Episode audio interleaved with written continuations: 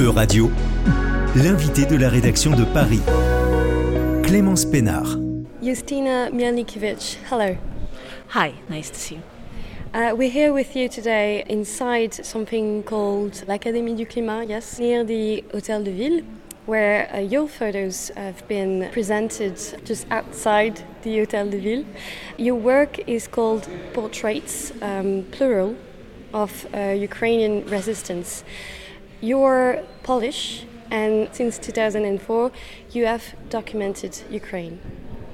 Yes, I uh, I'm a Polish, but in 2003 I actually moved to Georgia, Tbilisi, where I live for now 20 years. And really from there, I, I covered uh, Caucasus, Armenia, Azerbaijan, also recent conflict, renewal, renewal of the conflict of Karabakh, and Ukraine. I was coming to Ukraine less frequently in 2004, 5, 6, but really from 14 to 18, I did the big project and the book on Ukraine.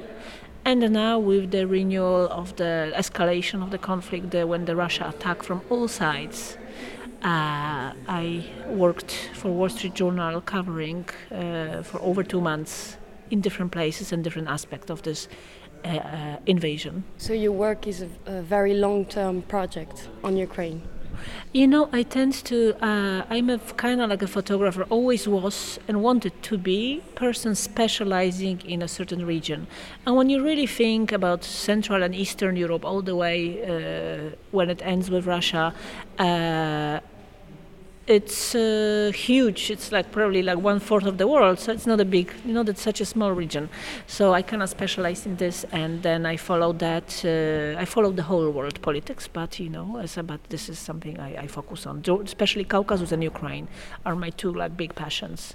And so, when you were in Ukraine, you were uh, photographing Ukrainians really in their everyday life, in this reality, harsh but true. You know, the war, which started in 2014, it was like Crimea was taken by Russians, and the eastern part, which is like known as a Donbas, was taken. So this was a huge border already that Ukraine didn't, Ukraine government didn't control. Uh, so it was pre- open where Russians were bringing armaments and everything was moving around there.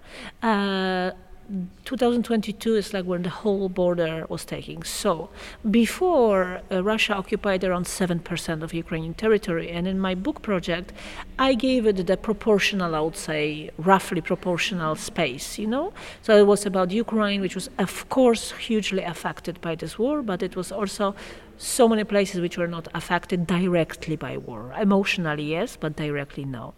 In 2022, we're talking about like massive this is the massive invasion on a level of destruction or level of rockets, which are not precise rockets now, and just flying to no to civilian targets. I was in the places where the war started, where the civilian flat, big flat buildings were leveled by the airplanes bombing. So it's like this kind of it's then, then they not target civilians. It's not true. They not even by mistake, because mistake is something which happens rarely. It's like a consistent destruction of civilian infrastructure. And it's going now across all the country. Uh, of course, the amount of refugees, this conflict, internal and external, it's like uncomparable. So I don't like to call 2022 the beginning of war because war started in 14, but it's the huge escalation.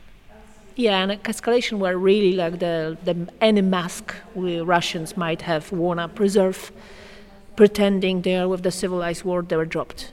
Would you say that your work is really like a testimony of, of truth? Because you're a photographer, you're not um, a journalist when you began, but now your work is like a reporter, like a, a war reporter photographer, I would say. You know, I always. Um, for a very long time, uh, my work is, evol- is evolving around people, about concrete people, concrete characters with the names and the story. And uh, I think the photography, more than anything, is like kind of raw document of the reality. Of course, the talking about objectivity and subjectivity, it's like you can make the three-day conference on this. It's a very complex subject. Uh, is objectivity synonym of truth? Uh, or more subjectivity is a synonym of truth. Is there more than one truth? There is a good and bad. There is a truth and there is a lie. And I think uh, ba- those basic rules apply. And objectivity is trying to strive to be the most close to the truth and the most, uh, uh I would say, uh, neutral, where collecting information on the ground. So, are you saying that we can't be really objective? Anyone can't be really objective. We tend to, and that's the main focus. Yeah, I think by acknowledging by, by putting objectivity of this kind of making out of objectivity is this huge kind of important subject uh, like uh, we need to strive to it you know like we need to strive despite of what religion we belong to we believe in god or not we have to strive to uh, be a good people. And the rules what it means good and bad are pretty similar to all of us you know like we all know killing is bad. We all know it. So you know, somehow this common sense should be applied also to truth, to objectivity, as, as something we strive for. But uh, but uh, we are not ideal. We can make mistakes. Uh, we are subjective because we might like some people more than the others, and uh, it's normal. It's like you know, then uh, uh, yeah the support you have from Hotel de Ville, do you think it shows that, well, it's really important and it shows uh, support for, for all of those photographers or journalists going to war areas? You know, first of all, having support from the city hall, giving a space where really people, which are otherwise, you know, people choose their TV channels when they come home, but when they walk on the street, they cannot choose. They're exposed on. Uh, what I have to tell them. And there's a beauty to it. And I think the open spaces, the support of the city hall is a fantastic thing. And first of all, to support to the countries, it's not just Ukraine. There's many countries which are forgotten. Syria, Afghanistan was forgotten. I'm an advocate of Ukraine. This is like a place I'm passionate about. I know and I document and I'm very thankful that I was able to because you know people like to forget. People just don't want to be bothered anymore with this responsibility they have towards Ukraine. But unfortunately, you know, 2008 Georgia, people forget. 2014, people forget uh, in Ukraine you know it's really it cannot go like this and people needs to be reminded. And but there is a huge ukrainian diaspora which i think will keep for a while the topic active and heard. And this is like kind of you know between journalists and diaspora and city hall the, we can keep the um, drum beating. And this is important. And putin is not going to stop maybe not you know like um, ukraine now georgia as you said but maybe yeah. serbia I think yeah, the Balkans are really a problematic place. You know, the I think the Caucasus still potentially very problematic. You know, uh, what happens to Chechnya when Kadyrov will go? Who knows? What happens to the whole North Caucasus? You know, so he really created the time bombs all over the place, and the time bombs he think he can use and i think it's like he even doesn't understand and he doesn't have a, he doesn't have control of anything you know?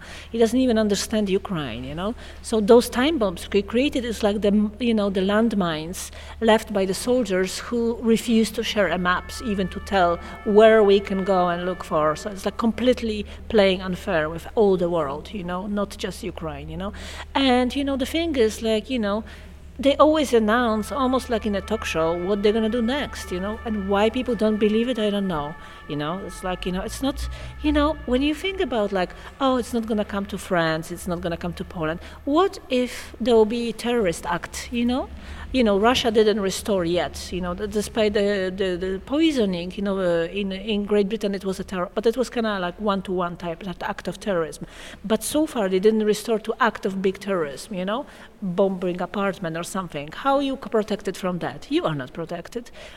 We, you know, you're not protected. So yeah. So hopefully uh, yeah, some people can come to their senses and then something can be done. And Ukraine will not be forgotten because we might not get another chance to have a nation like Ukraine, which is willing to sacrifice their lives for us as well, not just for themselves. You know, I don't think there's a line of candidates willing to drop their civilian lives, take li- lives, get the gun, and go to defend val- certain values, you know, not just the, the land and, you know. So we should be thankful and we should support them. Can you tell us maybe about one photo that you've taken? One photo that has really like moved you maybe in taking it? You know, all photos are moving me, the situation, because I live through them. But, like, really, definitely, going for funerals is unbearable, you know? Going for funerals and then seeing, you know, the, the you know, uh, like day after day, two soldiers, three soldiers. You know, like now the the, the Zelensky said it's like 50 to 100 soldiers daily dying, 500 being wounded, and then when there's a big escalation in there, it's unbelievable numbers. It's the numbers of people who, who who you know, yeah, like soldiers go to the army thinking then there might be a war, you know, but they're hoping for war at least with some rules, you know. They're hoping to war where they are not being bombed and they have no means to defend themselves. They're in the trenches, not able to defend themselves, you know. And this is not the soldiers. Uh, thousands of the soldiers are volunteers, civilians who just, you know, said like it's massive. The the Ukraine is huge. To defend the border, really requires a lot of people, and they go, you know. So uh, yeah, the photos. The, the, there's a photo of the funeral, you know, and I was just like I was obsessed by this one of the three families. Uh, there was one woman, wife, her husband. Like she was patting him, she was holding his hand, you know. Then this is just heartbreaking, absolutely. Seeing how uh, you know how much love often people share with the you know before they close the coffin and how how, how unjust it is how sudden it is that is never expected but like there is like it's too much, you know. It, it's too much, yeah, yeah. Thank you so much thank for you. your work and thank, thank you, for your time for EU Radio. Thank, thank you. Thank you very much. Thank you, and I hope you know. I think I've heard that's like you know that's we need to talk about Ukraine because it's talking about like more than just one country. We're really talking about like the world hopefully changing towards better in many different aspects which Ukraine war could have triggered. C'était l'invité de la rédaction de Radio. Retrouvez dès maintenant les podcasts de la rédaction sur euradio.fr.